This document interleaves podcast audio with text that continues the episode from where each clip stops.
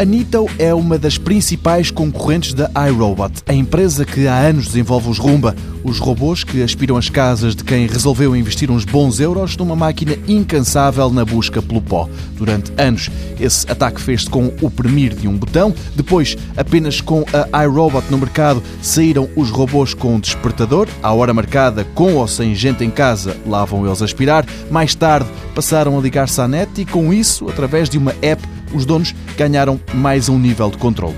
Mais recentemente, e já com a Nito a apostar forte no desenvolvimento, os robôs aspiradores desta marca começaram a ser capazes de mapear a casa onde trabalham. Agora, com o lançamento do muito recente Nito Botvac D7 Connected, há ainda mais tecnologia a bordo destes robôs. Estes incluem a tecnologia Amazon Alexa e Google Assistant, que permitem controlá-lo com a voz, e também um novo software que facilita a forma como se impõem limites à máquina. Se não é suposto entrar numa qualquer divisão, o quarto dos miúdos, por exemplo, basta ir ao software do robô e barra-se essa hipótese.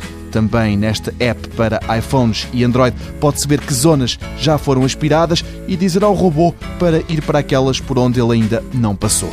A Nito diz que no novo Botvec Connected D7 reimaginou a tecnologia de sucção e as escovas. A empresa garante que este robô é aquele que melhor limpa.